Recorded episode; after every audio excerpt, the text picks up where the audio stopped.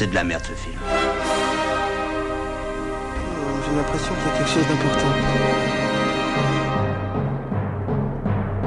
C'est quand t'as dit il est 9h, c'est ça? C'est ça qui est important? C'est vrai, remarque, 9h c'est assez important comme horaire parce que c'est l'heure d'aller dormir. Remarque, une fois, je me souviens, il était couché vers minuit 10.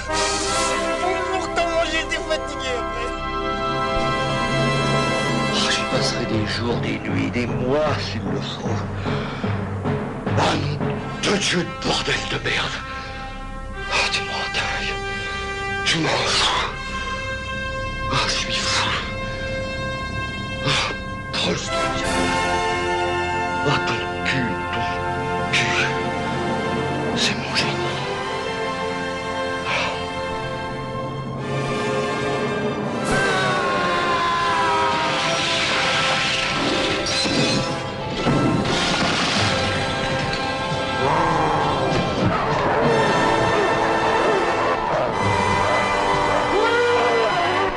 Moi, dans cet enregistrement, j'entends Samuel Maleski qui argumente avec acharnement. Je sens dans sa voix la force de celui qui a décidé de reprendre sa vie en main, tout sauf quelqu'un qui a décidé d'abandonner. Hier, son psychiatre nous a dit que, lors de leurs derniers échanges, il avait trouvé Samuel très combatif. Est-ce qu'on se tue Juste après avoir défendu son temps pour retrouver un peu d'estime de soi, est-ce qu'on se tue en réclamant avec acharnement, avec autant d'énergie, un peu de rééquilibrage, une justice dans son couple? Non. C'est l'incohérence majeure de cette thèse du suicide. Et vous venez de dire, euh, il y avait quelque chose de depleted, il n'avait plus d'énergie. J'aimerais lire un passage d'un livre de Sandra Reuter, son avant-dernier, La Maison Noire. Non, on juge pas des livres, on juge des faits. Madame la Présidente, si on s'engouffre là-dedans, tout sera faussé. Sandra Reuter a déclaré elle-même en 2017, je cite, Tous mes livres entretiennent un lien étroit avec ma vie et avec celle de ceux qui la partagent. Je m'oppose à ça. Elle a toujours revendiqué écrire des fictions.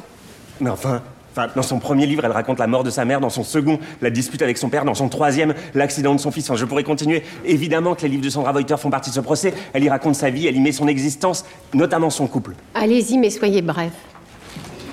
Je précise, c'est une femme qui parle de son mari.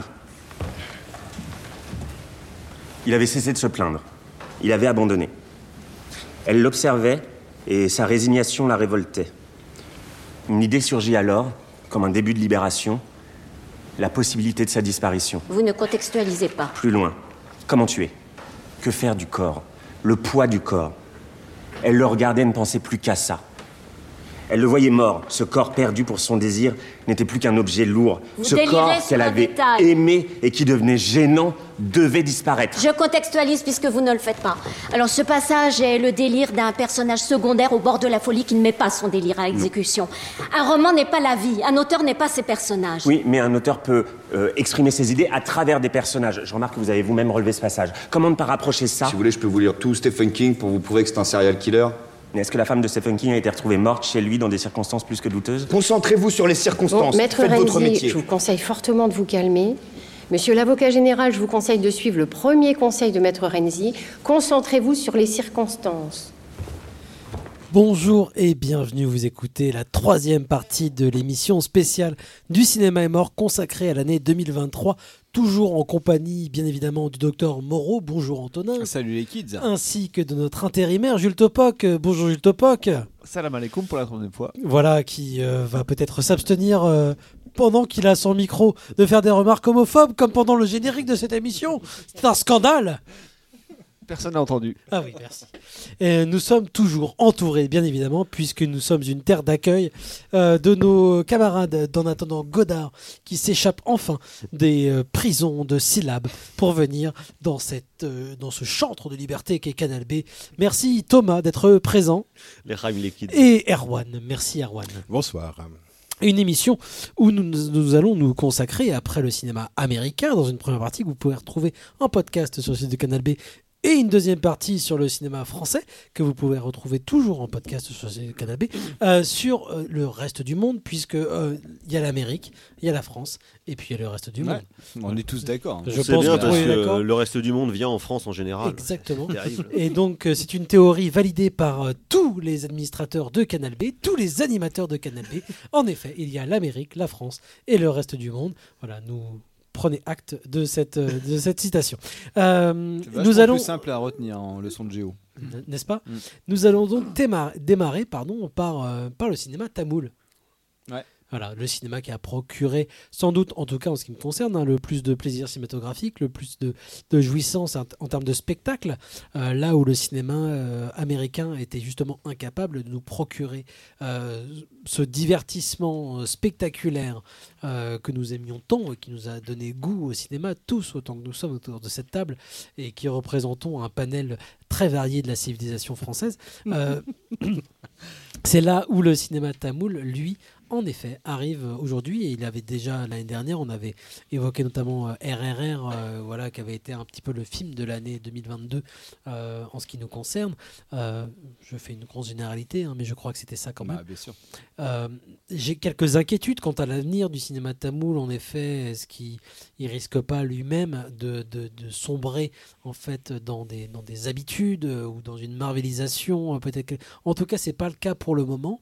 Et, euh, et en citant deux trois films par exemple, et l'un comme l'autre, Thomas comme Antonin, vous avez pu les mettre, je crois, dans vos tops de l'année, que ce soit Léo ou euh, comment Double X. C'est quoi le Gilbertanda Double X. Voilà. Moi, j'aurais plutôt une préférence sur Jawan cette année, par exemple, en termes de spectacle. Mais c'est vrai que j'ai beaucoup apprécié les deux. Euh, Est-ce que, donc Thomas, on, a- on était d'accord hein, pour que tu, tu énonces un Mhm. petit peu ton, ton opinion sur le sujet pendant cette émission, mais on est d'accord quand même sur le principe qu'en effet, le cinéma indien, en tout cas tamoul, Ouais. continue Le de cinéma- proposer. Le euh, cinéma indien, de toute façon, notamment depuis euh, 10-15 ans, on en avait déjà parlé, mais effectivement, euh, explose de plus en plus et surtout sont de plus en plus accessibles au plus grand monde, surtout euh, depuis la crise Covid. Et la création d'Internet Voilà, et la création Internet qui maintenant est sur ordinateur, mais donc euh, qui a fait que du coup pas mal de films euh, qui avant sortaient en salle en France dans des réseaux très limités et surtout pour des toutes petites sorties, maintenant sont plus diffusés sur les plateformes, notamment sur Prime ou sur Netflix. il est- ils en sortent pas mal. Souvent de manière totalement anarchique et bordélique, mais euh, par d'autres biais, on sait en tout cas que les films sont disponibles et certains euh, sortent en salle aussi. Mais y compris à l'Arvor à Rennes. y compris à l'Arvoir à Rennes par exemple. Avant, ils en passaient pas mal. Grâce euh, à moi. Avant, ils en passaient pas mal au Gaumont, par exemple, mais c'est, je sais qu'on a déjà parlé avec Antonin, mais souvent. Oui, l'Arvor reprend énormément les thématiques du Gaumont. Voilà. euh, voilà. Mais c'est des films qui, en tout cas, les cinémas indiens qui sortent en salle en France, en général, euh, dans une pochette de temps qui est très limitée, ce qui fait qu'ils n'ont pas l'exploitation qu'ils devraient avoir euh, pour ce genre de films, qui sont des films qui ravagent le box-office chez eux. Et donc, effectivement, dans les différents cinémas indiens, je vous renvoie vers le dernier podcast de Discordia euh, de, notre, Oui. de notre ami François Co. fait de très très belles, même pas forcément Ouais, ouais. d'années, mais de- ça fait déjà quelques années qui propose De- des émissions déjà de qualité en général. Depuis le début, en fait, qui fait le podcast Et Discordia. c'est un peu pointu. Mhm. Et sur le cinéma indien, c'était bien pointu. Ça permet justement de remettre en perspective et de pour tous ceux qui euh, con- confondent encore Bollywood avec tout le reste Voilà, du cinéma parce que indien. Bollywood, la- c'est l'industrie du cinéma de Bombay qui a, qui a régné en fait depuis, euh, depuis que le cinéma indien euh, existe quasiment et depuis plusieurs années, l'industrie a un peu tendance à péricliter justement au profit de euh, d'autres industries, notamment le cinéma tamoul, le cinéma Canada et le cinéma euh, malayalam, où, où, euh, ce sont des des manières de mettre en scène et presque un type d'histoire qui sont assez différents des uns des autres. Et c'est vrai que depuis plusieurs années, celui qui prend le pas, euh, qui est le plus impressionnant, le plus novateur et qui s'exporte peut-être le mieux aussi, à la fois dans l'Inde et même euh, à l'extérieur des frontières du pays, ça sera le cinéma tamoul. L'exemple le plus flagrant, euh, c'est SS Rajamouli, euh, donc euh, Fan de Mel Gibson. voilà, mais euh, avec ses Baobali, avec Eiga, puis euh, avec euh, RRR, il y a deux ans, qui avait vraiment, euh, pour le coup, vraiment réussi à remettre les cinémas indiens sur la carte du cinéma mondial en se tapant l'Oscar de la meilleure chanson euh, pour euh, Natu Natu. Et cette année, donc, dans lequel, preuve que le cinéma tamoul devient le plus important, c'est que des stars de Bollywood, en fait, commencent à tourner vraiment dans le cinéma tamoul. Et la plus grosse star du cinéma mondial, donc, qui est Shah Rukh Khan, qui a sorti au moins trois films cette année. Donc, il y en a un qui passe à l'Arvor. 4, euh, ou 5, je crois. Ouais, 4 ou 5, mais en tout cas 3 au moins Ouais, qui sont trois sortis films. directement Ouais, en. France, euh, avec Patan, Jawan et puis, et puis euh, qui, sort en- enfin, qui est sorti en Mm. France Et cette semaine, là où on enregistre, et qui euh, sont à la fois des gros films d'action euh, hypertrophiés, les films les plus narcissiques et égotiques du monde, c'est-à-dire que Tom Cruise à côté c'est clairement un figurant qui ne s'aime pas trop, vraiment parce que là Khan euh, il s'aime beaucoup, beaucoup, beaucoup. hein. Mais en même temps, c'est vrai qu'il est cool. C'est vrai qu'il est cool, mais c'est toujours assez surprenant de voir des mecs de 60 ans qui s'habillent genre comme des schlagos de 20 ans euh, qui traînent dans la rue, puis qui dansent sur, euh, sur du R&B de supermarché. Donc c'est quand même assez rigolo à voir, mais qui en même temps à la fois euh, démontre des véritables capacités de scène d'action absolument hallucinantes, une fraîcheur presque même on Il dirait, tout faire. un certain fond i- i- i- idéologique qui est assez étonnant pour nous parce que parfois ça paraît hyper nationaliste en même temps c'est c'est C'est Robin des Bois aussi de temps en temps. quoi. c'est très contestataire, donc c'est vraiment une, une genre d'ambivalence entre les deux. Il Ah, faut savoir que oui, en Inde, oui, Oui. on a un gouvernement vraiment très très réactionnaire. Oui, quand même, D'extrémistes c'est- hindouistes. genre des euh, gros voilà. faf, quoi. Mm. Et euh, donc euh, il y a ça qui vont dire euh, une certaine partie qui serait trustée par ces gros noms, par ces gros stars, et en même temps il y en a d'autres autour qui sont aussi des mecs qui mettent des, des centaines de millions de fans dans les salles. Donc il y a eu VJ avec avec Léo qui est sorti en novembre dernier en France, qui a un genre de remake même pas déguisé de History of Violence. De Qui, Cronenberg. qui va aussi euh, croiser avec John Wick. et Voilà, c'est ça exactement. Qui est un, un film qui est pas parfait en soi parce que c'est vraiment hyper bordélique, ça part un peu dans tous les sens, mais il y a des scènes d'action vraiment Et mortelles. de chorégraphie assez folle. Et il y a euh, vraiment qui est genre le cœur du film, une scène de flashback euh, qui dure une demi-heure, 40 minutes, où il y a le meilleur numéro de danse de l'année, alors que la chorégraphie est pas forcément la plus impressionnante. Mais il y a une telle énergie, il y a, une, il y a une- il y a un truc de ouf qui se dégage, une véritable énergie, tu as juste envie, envie de te lever puis de danser. à- alors que tu danses comme une merde, un petit peu comme le gros qui est dans le film, avec sa moustache, mais qui est sympathique parce qui qu'il est toujours à côté. C'est le seul sur couscous. 1000 personnes qui Voilà, dansent un peu qui danse côté. mal. Et il y a surtout du coup dans le film l'apparition de Madonna Sébastien qui joue Elisa Das. Alors là, mais alors là, mais je me rappelle qu'on était au cinéma avec Melvin. À la fois le film Melvin était Z, cool, donc, qui est le- notre expert de Mad Max. on n'en pouvait plus quoi. C'est vraiment l'affaire et les costumes militaires. Il n'y a pas à chier. Sur des jolies filles quand même. quand même, t'es là, t'es Eh, on, a dit, on a dit qu'on essayait de pas dégénérer. Le fétichisme. pour- C'est pas remettre- c'est juste. pour ça fait non, partie non, d'une qualité euh, indéniable. pour, pour remettre Et ça se prétend de gauche en plus, quoi. Mais c'est pour, incroyable. pour remettre la discussion sur le, le- le terrain du cinéma. euh, et non pas avoir affaire à des pervers que l'on dénonce publiquement. hein. Va-t'en, Gérard. Euh, il me semble que. Non mais, non, mais c'est Thomas, on le connaît. ah, c'est comme ça. Mais oui, c'est il est bon, comme ça, il a toujours été comme ça. Non, mais bon. belles Excuse-moi. Thomas. Ouais, il a tellement apporté. On au- va signer une tribune. cinéma français. Tout va bien. Euh, il me Mais semble. Regardez ce qu'il a fait pour la comédie française. Au-delà donc que de ces aspects triviaux, on va dire, il y a quand même effectivement euh, toujours en termes d'action, en termes de sonographie, des choses hyper impressionnantes.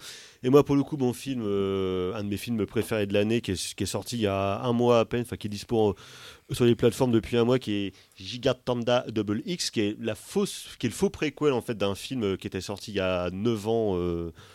en Inde et qui donc, se déroule dans les années 70 dans lequel un, Pourquoi c'est un faux préquel? Parce qu'en fait, euh, ils, ils disent que c'est un préquel parce qu'il y a genre vaguement des liens, mais c'est plus des liens spirituels que vraiment des liens chronologiques euh, entre les deux films, Hmm. entre Gigartanda et puis euh, ils aiment beaucoup faire ça, genre on dit, euh, on capitalise sur un nom puis en fait on fait genre un truc un peu différent. Ou c'est genre un flic qui est mis à pied, qui est en tôle, qui est obligé de d'infiltrer le gang.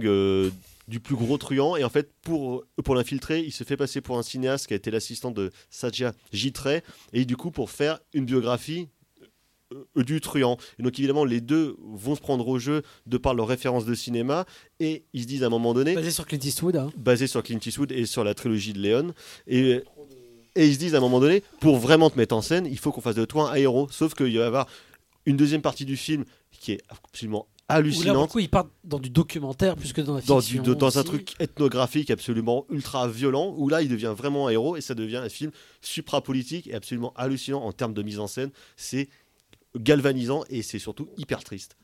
Oui, ah oui, il y a fois, un bah, grand beau film L'influence de, cinéma. Lé- de Léon se ressent Oui. encore dans la dernière euh, partie du film, avec notamment euh, une, une grosse référence à une fois la Révolution.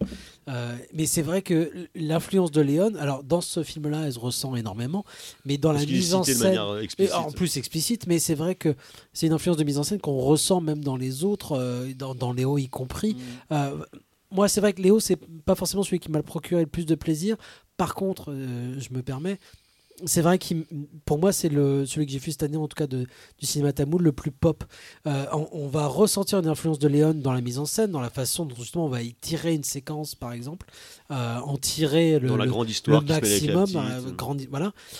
Et en même temps, il va y avoir évidemment donc euh, l'influence de la culture euh, indienne, mais euh, du cinéma aussi hongkongais. Euh, Il y a des séquences qui peuvent faire penser à du Park Chan-wook ou des, des choses de ce genre hein, dans les dans les dans les bagarres. Si si si si. Oui, mais il est pas hongkongais, Park Chan-wook. C'est quoi? Il est coréen. C'est pareil. Comment Pourquoi tu J'aurais été sûr qu'à un moment Tu vas donné, pas- tu vas- Pourquoi tu chipotes C'est- euh. Tu vas quand même pas mégoter sur un détail comme ça. Notion bourgeoise de la géographie. Pourquoi tu excusez-moi. cherches les ennuis Enfin, tout le monde est d'accord là. t'es- On est entre amis là. Tu, tu Ça fous la merde. Enfin, je sais pas quoi. euh, on était là, tranquille, à parler de culture populaire. et Focus, puis- Étienne, focus. Bon, euh, ce que je voulais dire, c'est voilà, c'est le, le film le plus populaire, même si un film comme Jawan, qui justement lui se réfère un peu plus à une culture de jeux vidéo euh, ou de, cinéma américain, ça va faire penser plus à du Mission Impossible, même si lui aussi s'inspire en effet de jeux vidéo. Alors moi, j'y joue pas. hein, on m'a dit Uncharted. Voilà, Uncharted apparemment c'est important. Vous savez que c'est le Uncharted 3. 3. Le 3. Bon, visiblement, c'est un truc que les jeunes connaissent. Tant mieux pour eux.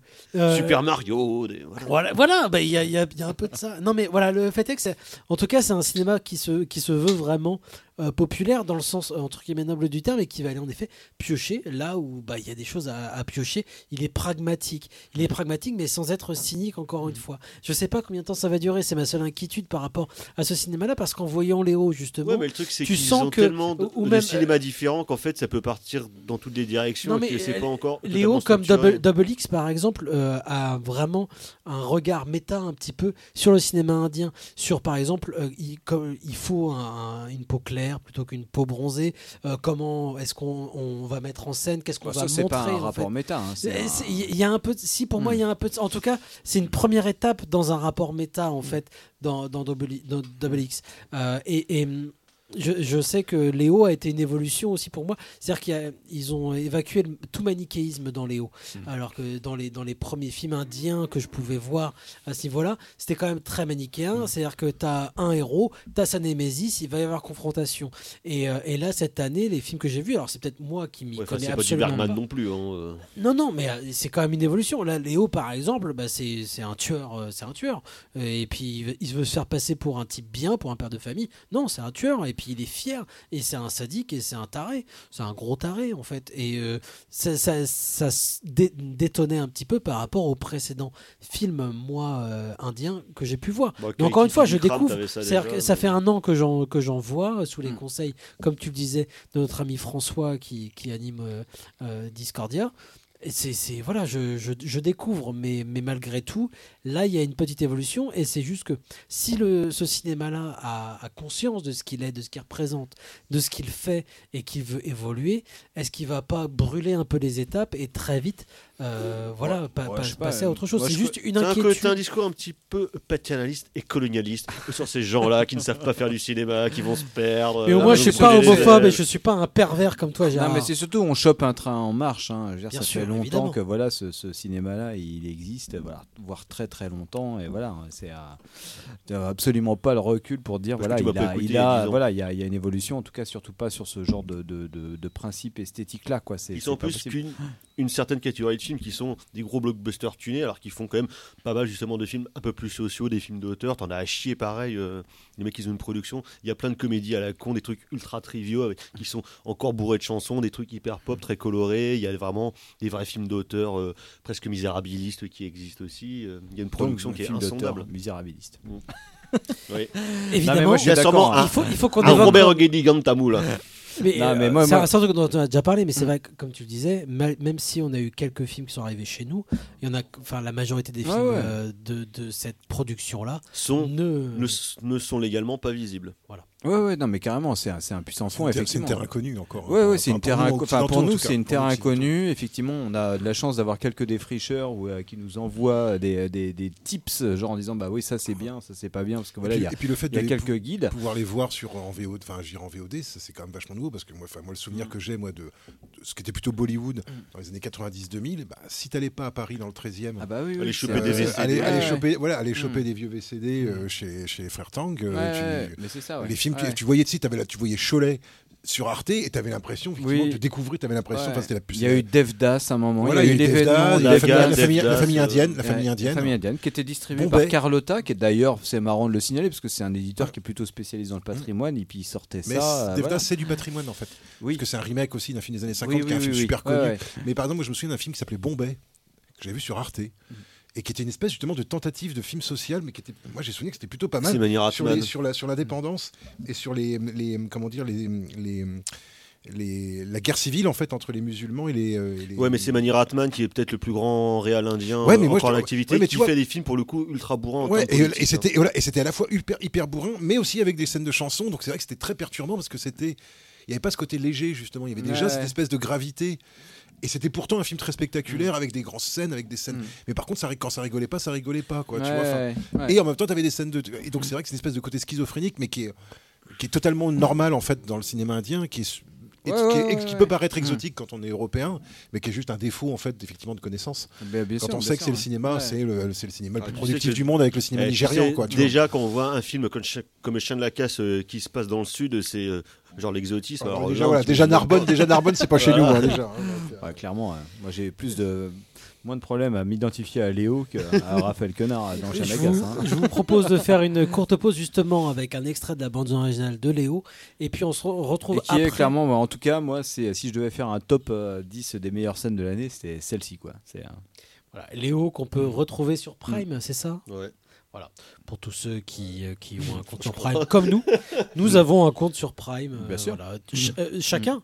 Chacun. Ouais. Euh, voilà, je, je conseille en effet Léo, qui est sorti cette année. Euh, on se retrouve juste après pour évoquer des cinémas qui viennent encore d'ailleurs.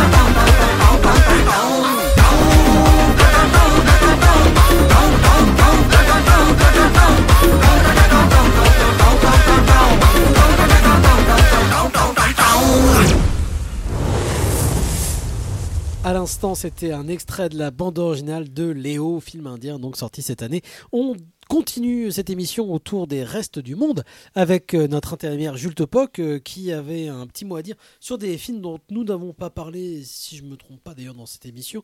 Euh, Le premier c'était Les Herbes Sèches, mais tu en avais deux dont tu voulais. Ah bah, c'est un diptyque, les herbes sèches et les feuilles mortes, mais après euh, votre engouement euh, sur euh, bah, forcément cette énergie euh, du cinéma tamoul, ça va être euh, compliqué, mais c'est aussi ça la joie du cinéma, de, de, de passer à des films euh, âpres.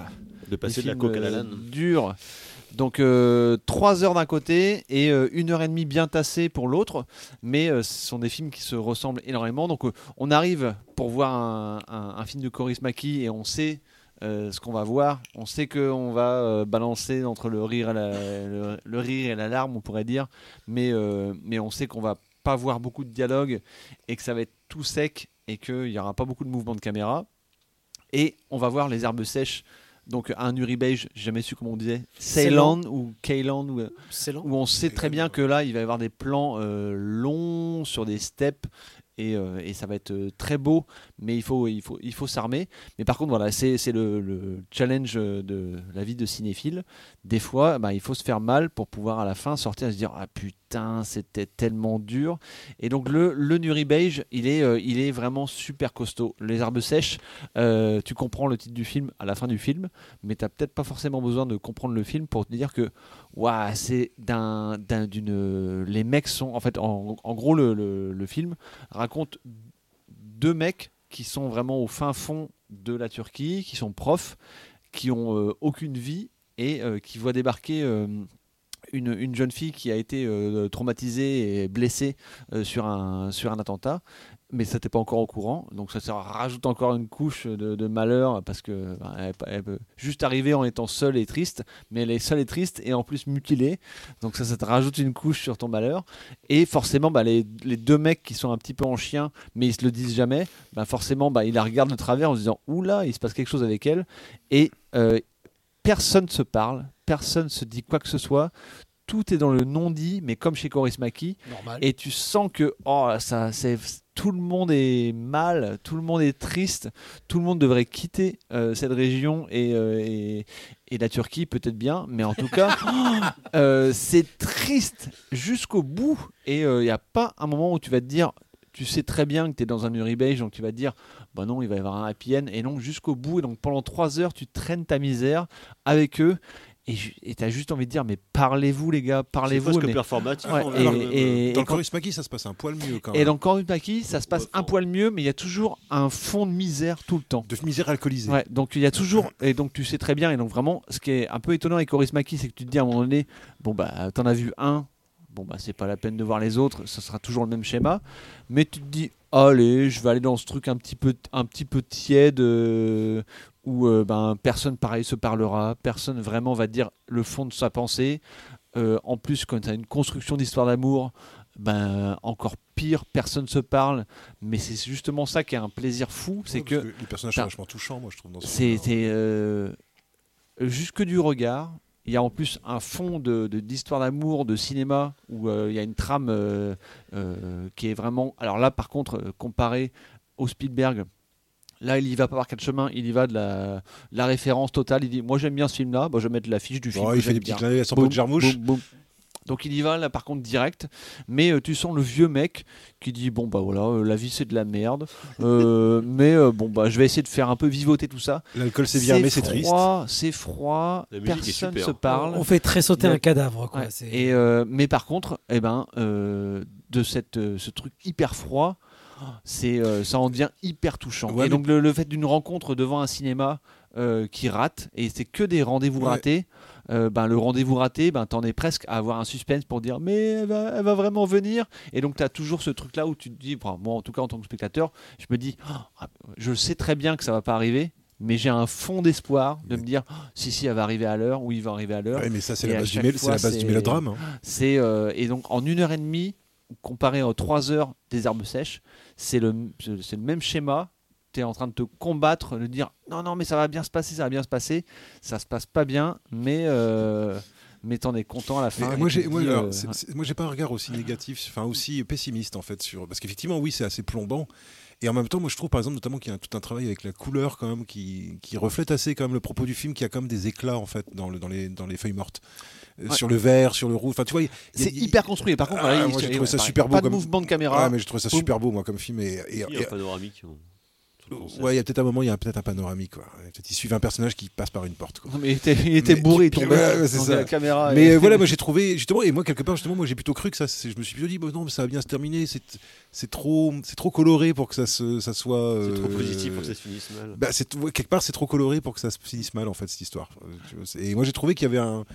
Moi j'ai trouvé qu'il y avait justement il y a une espèce de noir de noirceur Ouais, colorée. Je sais pas fond, comment ouais. dire ça autrement. Ouais, Euh, Au fond de l'espoir.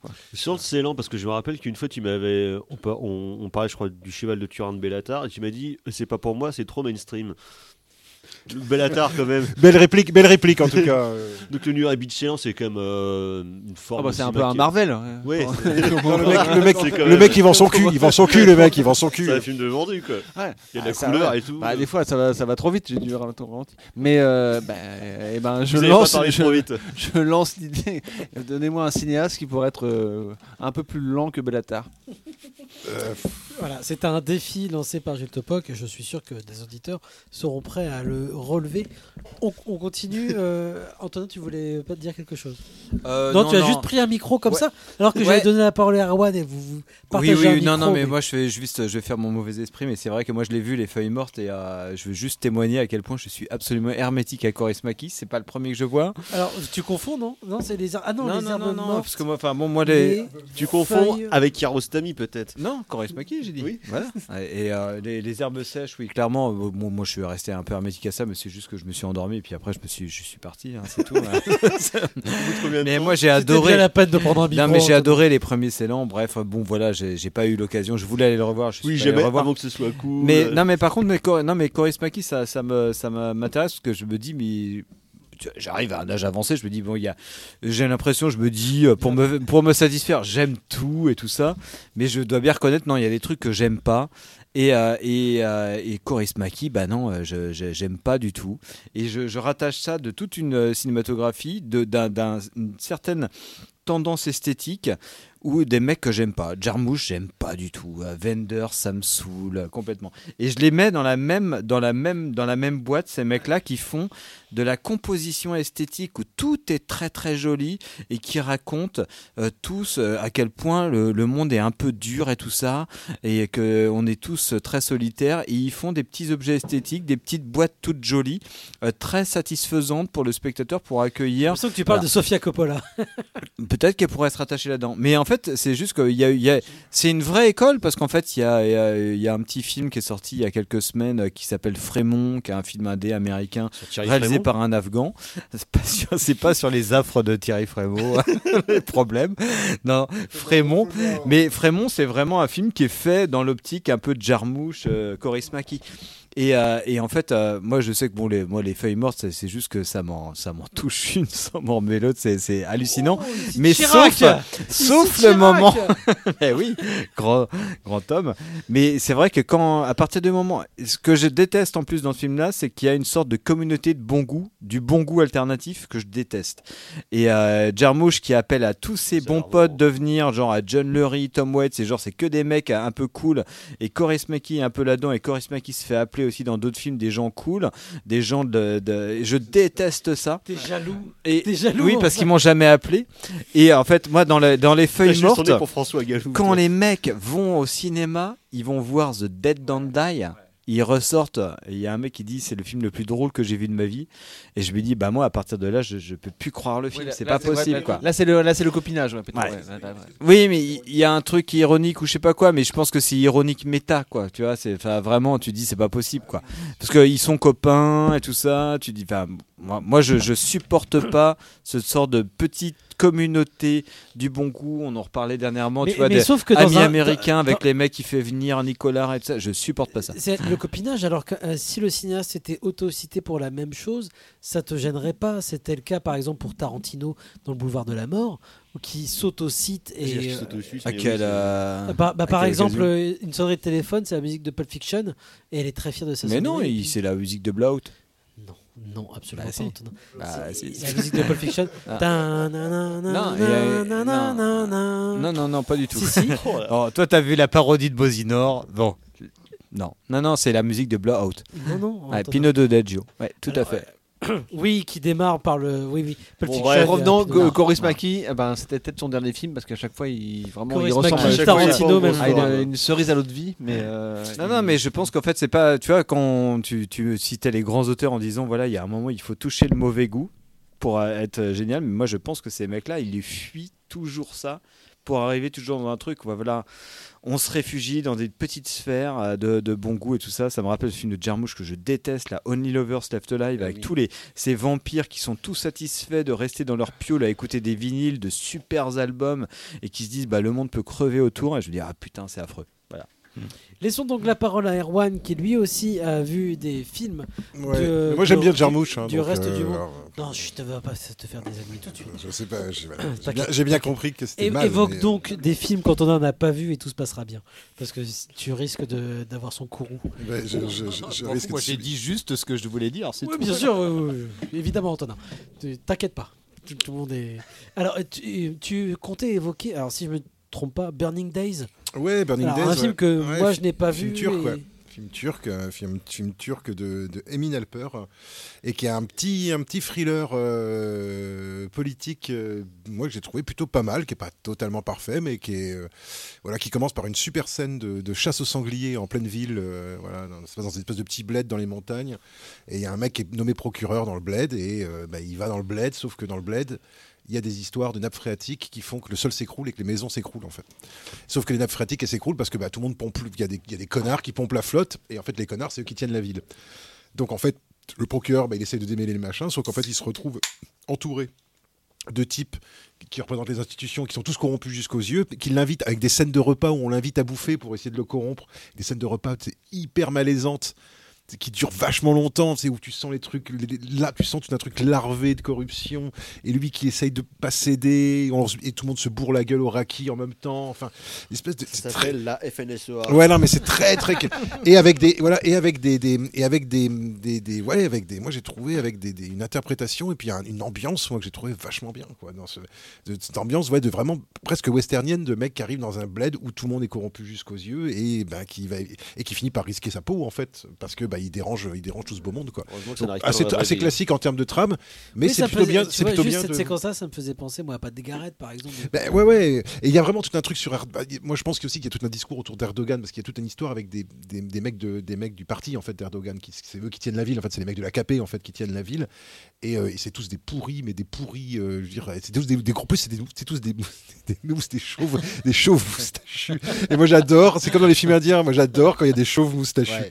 qui jouent les méchants. Moi, j'adore les méchants moustachus, j'ai toujours adoré ça. Et là, il y a un très beau méchant moustachu. Le cinéma indien va te conquérir. Bah, le cinéma turc, mais le cinéma turc a eu aussi eu une période, on va dire, pas, un, un- pas- un peu à la Bollywood, avec Le des Turkish de Star Wars. Voilà, avec, des- avec les Turkish Star Wars, avec les parodies. Donc, il- il- le sens de films chinois aussi, malheureusement, malheureusement, malheureusement, je pense que c'est aussi des questions de, des- des questions moyens et peut-être, d'ailleurs, peut-être que ça existe, ça existe ces films-là et qu'on ils sont pas diffusés tout simplement, qu'on voit que les films d'auteurs turcs. Mais euh, pour moi, il y a, voilà, je, je me disais tiens, un petit film, un petit thriller de genre, euh, pareil, un petit truc, un, un série B++ quoi.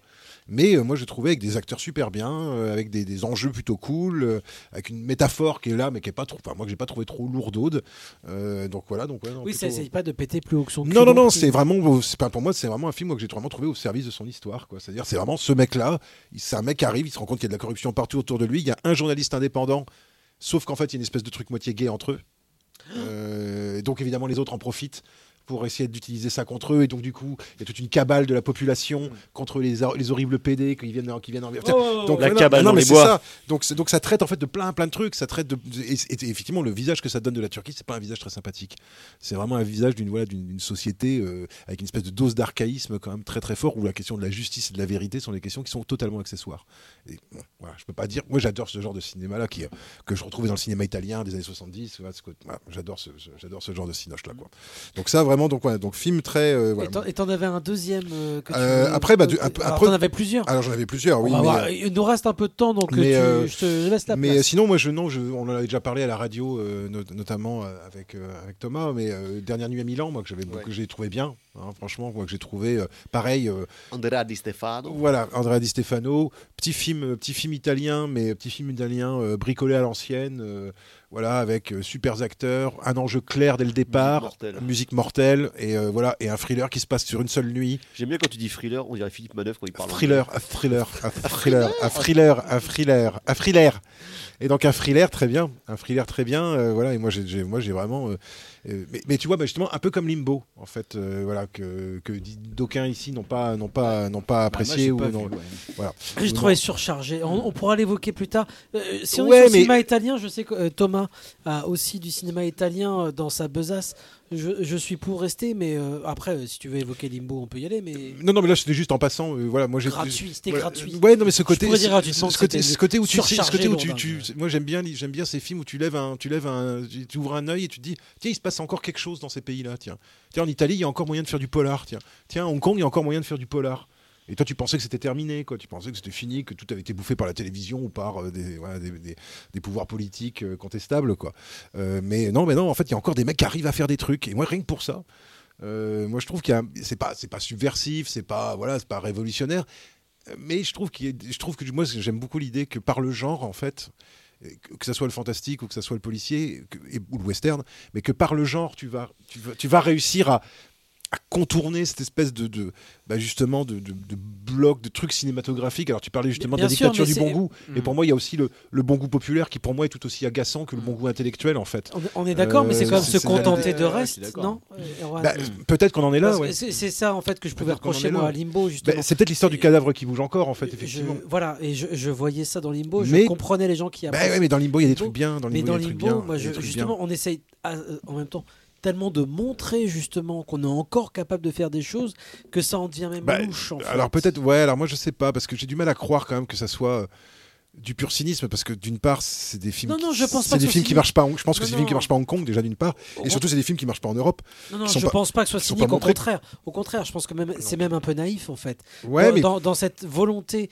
de montrer qu'on est encore capable de faire du cinéma et de devoir à ce point-là en fait marquer euh, le- le- l'aspect cinéma de l'objet, c'est ça en fait que Bah je ouais, trouve. mais euh, le truc c'est que tu vois, enfin, Arty, quoi. Tu veux dire Arty Ouais, mais moi parce ça me que- dérange Ouais, pas en fait. euh, Mais tu vois, c'est comme Ciseaux de oui, l'or. mais c'est pas que Arty en vois, fait. Il y a autre Ciseaux- chose. De- culturel aussi. Ciseaux de l'or et du sang. euh, je veux dire, c'est un, c'est un film, c'est une- un Finlandais. Ouais, film finlandais, c'est une pure, pure scénario de série. C'est un trésor, un mec, des vilains nazis. Qu'est-ce qui peut se passer On dit juste nazi. hein. Voilà, Bah, des, nazis, voir le film. des nazis. Qu'est-ce qui, qu'est-ce qui peut, se- qu'est-ce qui peut se passer? Moi, tu me vends, un- moi, tu me vends un film. Moi, j'achète direct. Je veux dire, avec un mec qui a une gueule pas possible. Tu vois, et, et effectivement, bah, le mec, il balance des mines à la gueule des nazis. Les nazis, ils explosent en mille morceaux. Et tu fais, waouh. Moi, j'ai- moi, c'est un film quand même où j'ai vu un mec. j'a- J'avais jamais vu ça dans un film. Tu vois, pareil, c'est le moment-là où tu dis, Tiens, j'ai jamais vu ça dans un film. Où le mec, il respire sous l'eau. En, inspirant l'air de la carotide d'un mec qui vient de tuer, quoi. Tu vois, enfin, ouais, ouais, mais ouais, carrément, carrément, voilà, carrément. Moi, c'est ça que je veux voir quand je vais au cinéma. Je veux voir. films jamais- indiens, ça Ouais, mais je sais bien. Peut-être que, peut-être effectivement que mon ignorance me cache, non, non, me c'est cache pas des choses. hein. Mais C'est juste, mais en effet, cette folie. quand il y a un tu- éclat comme ça, quand tu vois, quand il y a une étincelle comme ça, même si c'est qu'une étincelle et que c'est plus le, feu, de, le feu de cheminée euh, sexy euh, que c'était avant, euh, parce que malheureusement l'histoire des, enfin, l'histoire des formes, elle est, elle est toujours avec pendant 50 hein, c'est vachement bien pendant 5 ans, puis au bout d'un moment, bah, ça part, en, ça part en bidouille parce que bah, tout, tout part en bidouille au bout de, voilà, les couples partent en bidouille au bout d'un certain nombre d'années. L'amour dure la- trois ans. L'amitié, voilà, l'amitié. je- je sais pas Merci si- de citer encore les grands auteurs, Étienne. hein. les grands auteurs, les grands auteurs non, non contestés. hein, euh, voilà, donc Depardieu, euh, là, donc, on a une phrase de Coé Big pour, euh, on a une phrase de Coé pour tout à l'heure. Euh, la- la D'accord. Non mais voilà, moi je- moi j'avoue que j'ai une, j'ai une certaine, j'ai envie de, moi j'ai envie de défendre justement, même effectivement si, c'est- mais je suis d'accord avec toi, ce sont sans doute des restes, mais mais des beaux restes. Voilà. Non, mais je comprends, mais il y, a- il y a un côté un petit peu, même pas nostalgique ou mélancolique euh, dans ce regard sur ce cinéma euh, hongkongais ou coréen. On est d'accord, c'est pareil? On est d'accord Je regarde Thomas parce que c'est l'expert. Il m'a dit oui. Euh, euh, voilà. Et en voyant Limbo, voilà. Alors que le cinéma italien, me semblait-il, le cinéma espagnol, j'ai pas vu cette année, alors que l'année dernière on en parlait, on était content. Mais le cinéma italien cette année, Antonin, euh, Thomas, toi tu as mis. C'est- Antonin, Antonin, c'est pareil. Euh, tu C'est as- comme tu les en Coréens et les Chinois. T'en as mis deux, si c'est Bello- c'est pas Bellocchio C'est les deux Bellocchio. Ouais, les deux Bellocchio, Ouais. ouais. Mais Bellocchio, comme on parlait tout à l'heure. C'est pas le euh, même niveau, Bellocchio. Dans la c'est- première c'est- émission Non, euh, mais- sur les Spielberg, Scorsese, c'est un vieux de la vie, parce qu'il a quand même 84 balais. Bellocchio, il fait des films depuis 1966, et euh, pour le coup, c'est un vieux retard qui a vraiment du recul sur son propre cinéma. Mais lui, clairement, tu sens qu'il n'est pas fini, qu'il a encore plein de Ah choses non, à mais il est- raconter. il est super vif. Il Donc, est que ce super soit vif, dans, hein. il sort au, au moins un film par an, voire deux, parce que Mars peut attendre, c'était sorti l'année dernière. Il a sorti Une série. une mini-série. Et c'est à noter qui est quand même Ouais, qui était à Cannes, le meilleur et- objet télévisuel de l'année dernière. hein. L'enlèvement qui est sorti là à la rentrée et clairement euh, tu sens qu'il y en a encore sous la pédale et surtout, je trouve que à la fois formellement et, et puis thématiquement et, et discursivement il est toujours ultra pertinent. Mm. Tu vois, tu vois qu'il a toujours des choses à dire sur l'état de son pays, sur l'histoire de son pays, sur euh, son propre cinéma et comment faire Sans être un vieux con. voilà, sans être donneur de leçons. Et, notamment l'enlèvement, c'est c'est une histoire qui est magnifique, qui est vraiment bouleversante, où clairement, évidemment, euh, il convoque des figures de l'opéra, que ce soit en termes musical ou en termes scénographiques, mais allié à une modernité de mise en scène que je trouve hallucinante. Et Esterno Noté, c'est clairement la, la meilleure série que j'ai vue cette année. Après, c'est vrai que j'en mate pas des masses, mais en termes politiques, c'est hyper Par rapport à impressionnant. Rose, oui, voilà, par, ouais. par exemple, par rapport à Pamela Rose, c'est un, peu plus dense. quoi. Mais- mais c'est du moins coup- drôle, Mm. mais c'est plus dense. Mais par contre, on a encore affaire, en effet, à des, à des vieux gens. À des vieux. Et c'est vrai que euh, Topoc euh, parlait de Coris Maki, c'est un, c'est vieux gens Hmm. aussi, si je ne me trompe pas, Coris Maki. Non, c'est juste qu'il paraît euh, euh, Ouais, il a euh, 20 ans de 35 ans. plus euh, que. Il a 40 il a 43 ans, en Ça fait, fait quand euh. même 40 balais, euh, comme Jarmouche ou d'autres d'ailleurs. Ça- Enfin voilà, ça fait partie d'une ancienne génération. Oui, oui, c'est clairement pas Ce les qui- jeunes. ce enfin, j'ai l'impression que c'est ce qui marque quand même. Et comme le Miyazaki. hein. Voilà, Miyazaki, on n'a pas évoqué, le, on l'avait parlé dans Euh, l'émission. moi, de- qui est un film que j'ai beaucoup aimé, Un Miyazaki. garçon et le héron, hein, moi, personnellement. Miyazaki qui n'arrêtera pas de faire du cinéma, mais euh, Il y a voilà. pas Cavalier aussi qui a Alors, sorti un que- truc récemment Si, Ouais, si, apparemment qui est très bien, moi je l'ai pas vu. L'amitié, Euh, voilà.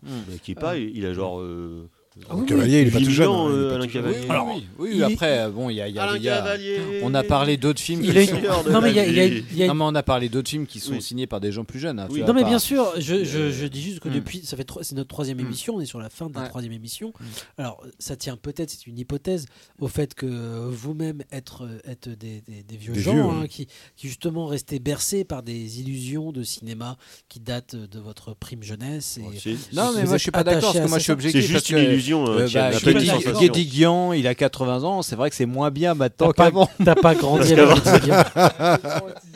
Mais le fait est que c'est vrai que là, on, marque le. Ouais, mais il y a du métier Christian aussi. Clavier, c'est moins bien qu'avant. Qu'est-ce que tu veux Voilà. faire, quoi Je veux dire, Non, moment, un mec qui fabrique des meubles, euh, je veux dire, si ça, s'il a pas la main qui tremble, à 80 ans, il, peut, il fabrique des beaux meubles normalement, quoi. Je sais, peu après, on n'a pas. euh, Parce qu'il nous reste deux minutes, on pourrait évoquer aussi quelques échecs. Euh, Moi, je- alors, échec, euh, le mot est peut-être un peu grand. Euh, cette année, on n'a pas évoqué. Luc Besson, tu veux dire On euh, n'a pas évoqué ça, mais Putain, euh, William sorti un. Friedkin a. Il y a son dernier film. C'est pas si mal, hein. Ouais, c'est pas si Un Ken. Ah, J'avais oublié que je l'avais commencé, je l'ai jamais fini. Non, mais c'est-à-dire que c'est un, film qui se, qui se baigne en fait dans la, la, la, la- la frange la plus discrète de la cinématogra- cinématographie de Friedkin, qui, est- qui serait à la fois ses films de procès et en plus ses téléfilms, comme il avait fait un remake euh, de 12 hommes en colère, euh, comme il, euh, Rampage ou d'autres comme ça, des films qui sont moins connus de Oui, c'est un film mineur. ouais. C'est- voilà, c'est dans cette partie un petit peu obscure qui n'est pas forcément inintéressante et c'est pas un film mauvais, mais euh, mais faut faut quand même dire voilà, on, on évoque des cinéastes qui en effet ont du euh, ont du métier derrière eux, qui savent faire des films, euh, et qui qui rendent la chose intéressante. Peut-être que la chose est intéressante justement parce que derrière eux, ils ont une, ils ont une carrière. euh, Que ce soit Spielberg, ce serait son premier film. Ça nous intéresse. Un contre-exemple, par exemple, Jean Becker. Plus il vieillit, plus les films sont nuls. Parce que déjà qu'au début, ils étaient mauvais, alors après. c'est- Évidemment, je tiens pas à dire que les films sont bons parce que les gens sont vieux. C'est pas, c'est pas du tout mon propos. Euh, mais je tiens à dire que ici, autour de cette table, on s'intéresse sans doute à des, À des films de vieux. à des films qu'on, à des cinéastes qu'on connaît surtout en fait. Pas tellement à des films, mais à des cinéastes qu'on connaît. Alors, c'est- est-ce que totalement vrai, autour- euh. pas- non, mais pas complètement. Il y a, il y a des exceptions évidemment. Euh, on, on s- on s'obstine un petit peu, en tout cas de mon côté, à essayer de défendre un cinéma par exemple tamoul. Euh, et c'est, vrai que c'est rafraîchissant. Tu On parle- t'obstines à regarder des films de Mel on, Gibson. on- hein. on parle de Chien de la, Chien de la casse, on parle de, de- de- de nouveaux cinéastes, évidemment. Mais euh, Ou Andrea Di Stefano, euh, je veux dire, Emin Alper. Enfin, Oui, moi, oui, c'est des gens mais- dont j'avais jamais vu aucun film. Évi- Et même non, Justin mais- Trier, quelque part. Bien sûr. Moi, j'avais jamais vu de film de Justin Évidemment, Trier je avant fais- Anatomie d'une chute. Donc, c'est un peu une découverte, la découverte d'une réalisatrice. je vais volet. dire qu'il y y, a une moitié des films dont on parle depuis trois heures, en fait, qui sont issus, en fait, euh, de, de, de notre cinéphilie, pas tant, en fait, de, de, de ce qui représente le cinéma aujourd'hui. Ah et ce qui va rester de l'année 2023 dans, le, dans, la, dans la culture populaire. Bah, ce Qu'est-ce sera, qui- ce sera pas The Flash hein, qui restera dans la culture populaire, en tout cas, c'est une je, certitude. je sais pas, les C'est pas échecs terrible, hein. parfois. An- moi, Anatomie Globalement, d'une chute a plus de chances de rester dans la culture populaire doute- que, sans que doute. The Flash. On, on évoquera. Ou Aquaman euh, 2. Je pense qu'on on essaiera d'évoquer Anatomie d'une chute à un moment. Moi, j'aime beaucoup le, le- le film, en fait. Pas de là, mais- enfin, je- j'en suis pas à faire des tops. En fait, je suis, euh, enfin, je, vous- je vous respecte. Non, mais t'es au-delà, à non, non. Non, non, non, non. C'est c'est juste que moi, euh, je l'ai déjà évoqué dans de précédentes émissions de, de- de fin d'année. Moi, un- pour mettre un film dans un top, faut qu'il y ait un truc genre euh, Apocalypto ou Tu ne tueras point. Enfin, un truc qui me. tu vois, j'ai envie de le revoir tout de suite, euh, qui est trois fois dans l'année. Peut-être. Braveheart, oh Braveheart, voilà par exemple. La. Passion du Christ, peut-être La Passion du Christ, peut-être. Enfin, L'homme sans visage voilà, mais des, des films un peu exceptionnels. Vu au Cinoche quand j'étais au collège, l'homme sans visage. On fera une émission spéciale. à Mon ce seul, mec, mon seul mec Gibson vit au Cinoche. On, on fera une émission spéciale avec euh, des gens qui ont vu des films de Mel Gibson au cinéma. Euh, c'est- très intéressant. Je crois que c'est Melvin qui avait vu La Passion du Christ avec sa maman. On, évoquera tout ça. Non, non, et- et- je- évidemment, on a parlé de jeunes cinéastes, mais pas assez. C'est ça que je voulais dire. C'est que vous êtes des vieux. Mais alors, qui est le, qui est le, qui est, qui serait pour toi le, voilà, je veux dire, le, le- pas le Xavier Dolan, on va dire de 2023, mais celui qui, euh, qui risque de tout faire péter, alors, hors, hors cinéma tamoul. Alors, justement, moi, c'était. Alors, je, je n'ai pas la réponse. Je pose la question est-ce qu'en effet, Barbie ou C'est un peu Oppenheimer. facile quand même. Est-ce qu'en effet, Barbie, Oppenheimer ou euh, Babylone C'est Pascal Pro, quoi. sont, Non, c'est Rabbi ne- Jacob. ne, ne pose pas quand juste quand te poses même une question, les tu réponds films par une qui ont question. marqué cette année Ou est-ce qu'en effet, Ah, mais après, à la fin d'été, c'est ils ont été ou- oubliés C'est pas, c'est fait par une nouvelle génération, Ah non, non. malgré tout. de Et surtout, surtout, c'est vu par la nouvelle génération. C'est des Martin films- Bourboulon. C'est des films que les, les jeunes voient. Euh, des Mais quand on dit les jeunes, qu'est-ce qu'on se sent vieux Quand on dit oui, mais les jeunes, ils voient ça. Mais comme non, les mais gens. vieux, Non, mais là, faut ça va être compliqué. accepter que vous êtes Non, non. vieux. Non, non, mais là, là c'est c'est qu'il n'y a pas, il y a pas, oui, il y a pas une nouvelle voix qui est apparue. C'est vrai que Xavier Dolan, c'est la, la dernière nouvelle voix qui est arrivée comme ça. Où tu dis putain, ouais, directement, t'as un mec qui arrive et tu dis c'est, c'est fou quoi. Plus qu'une voix, c'est Bon. Jean-Baptiste Durand, il pourrait y avoir ça, mais c'est pas aussi marquant culturellement, voilà. Et euh, tu te dis, Bah, bah, non, c'est pas t'as hâte aussi- de voir les trucs comme euh, bah, mais- Emma Bénesson et tout ça, t'as envie de voir. Mais il y a pas un c'est truc pas des noms qui sont vendeurs, quoi. Xavier Dolan, Jean-Baptiste Durand. Déjà, ça c'est marche bon. pas. Non, mais Xavier Dolan, si, il y avait ça.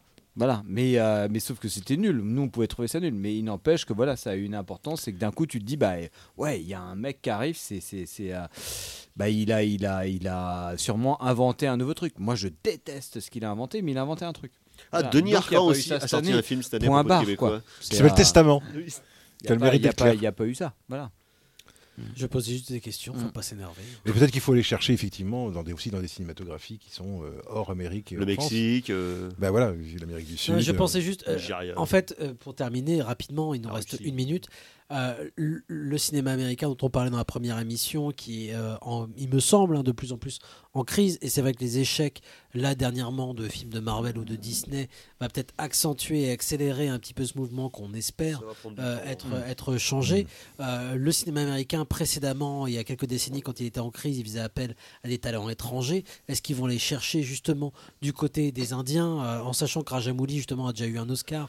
Tu vois, ce genre de personnalité pourrait être euh, appelé. Mais en même temps, on, on sait déjà aussi qu'ils ont pu appeler des gens, y compris euh, des Espagnols ou des Italiens, mais étant donné ce qu'on leur offre sur place aux États-Unis et euh, le, le manque de liberté qu'ils peuvent avoir, ça les intéresse pas forcément. Bah, Quand ils sont façon, intelligents, ils peuvent il y a Bayona un- dernièrement dans décennie Ouais. là qui est parti et on a vu ce que Oui, ça mais a il a donné. C'était pas il y a un film de Bayona qui sort sur Netflix dans, Ouais. dans Oui, quelques oui, jours. un là. remake Il y a Solima des- des aussi qui avait fait son film voilà. américain avec Michael B. Ouais. Jordan Oui, sans oui. remords Non, qui mais qui après dit, ça, est c'est, retourné en Italie. Il y, a- encore ça, mais Ouais. là on était dans des, prémices, mais euh, c'est vrai que moi j'essaye de étant donné voilà la chute espérée en tout cas de la marvelisation et de la disneyisation, qu'est-ce qui se passe ensuite en fait? Et, et c'est vrai que ces, ces jeunes cinéastes à qu'on rebondir. qu'on- qu'on peine un petit peu à évoquer, euh, Mm. qu'on a pu évoquer l'année dernière, mais cette année. qu'on- Voilà, quelle place ils pourraient avoir peut-être dans une, euh, une nouvelle cinématographie Ouais, bien sûr, bien qui sûr. aurait un petit peu de gueule, quoi.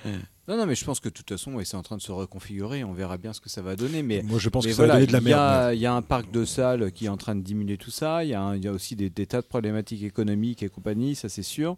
Il y a des modèles économiques de plateforme qui sont en train de sombrer un peu, mais il y a, Ah, une, Disney- il y a une Disney a vrai la- appétit pour voir de des fable, hein. films. Euh, c'est très étonnant que Disney ait rappelé euh, Bob Iger, qui est le mec qui a relancé Disney il y a 20 ans, 30 ans de ça, ou je sais plus quoi. Ouais. euh, Bob Iger, hein, je crois que c'est ça, hein, le mec. bah, mais voilà, ça, ça va, ça va. Il peut, ça pourrait très bien en passer par aller choper des talents et d'aller, surtout de faire appel à des talents. Mais Mais non, et de leur foutre la paix et de leur, et de leur foutre la paix. Oui, de leur C'est foutre la paix, ça mais en qu'il tout cas faudrait. de leur mettre. euh, Après, en- on est, tout, on est aussi les premiers à dire que c'est bien d'avoir un producteur derrière qui Oui, d'avoir des, oui, mais d'avoir des producteurs qui soient des producteurs qui, qui participent, au, qui participent Ouais, ouais, voilà. à, la, Mm. à la dimension créative du film. Mm. Et moi, je, et moi je, là-dessus, moi, je- on pourra critiquer autant qu'on veut le Hollywood classique. Mm. Il y avait les producteurs, il y en avait plein qui étaient des sales cons, mais je veux dire, les mecs, ils comprenaient ce que c'était qu'un film et ce que c'était que faire un spectacle euh, Oui. Ouais, cinématographique. On est d'accord. Maintenant, les mecs, c'est des mecs qui sortent d'école, mais c'est comme les mecs qui nous gouvernent en fait. Mm. C'est des mecs qui sortent d'école de commerce et qui, qui, à mon avis, qui, à mon avis, des qui ont- Bob qui Evans, c'est voilà, des qui ont des, choses- cal- Non, qui ont mais des c'est- calculettes dans la c'est- tête et qui, qui C'est comprennent ça qui rien en peut fait être au cinéma. intéressant aujourd'hui. C'est ça euh, en termes purement économiques, c'est que tu dis euh, là les films se sont un peu plantés. Les films qui ont le plus marché, ouais, bah, il y a Oppenheimer. Alors Barbie, euh, bon voilà. Mais Franchise, Barbie, moi je déteste le film, je le trouve à chier. Mais ça reste quand même un truc Quoi un peu chelou.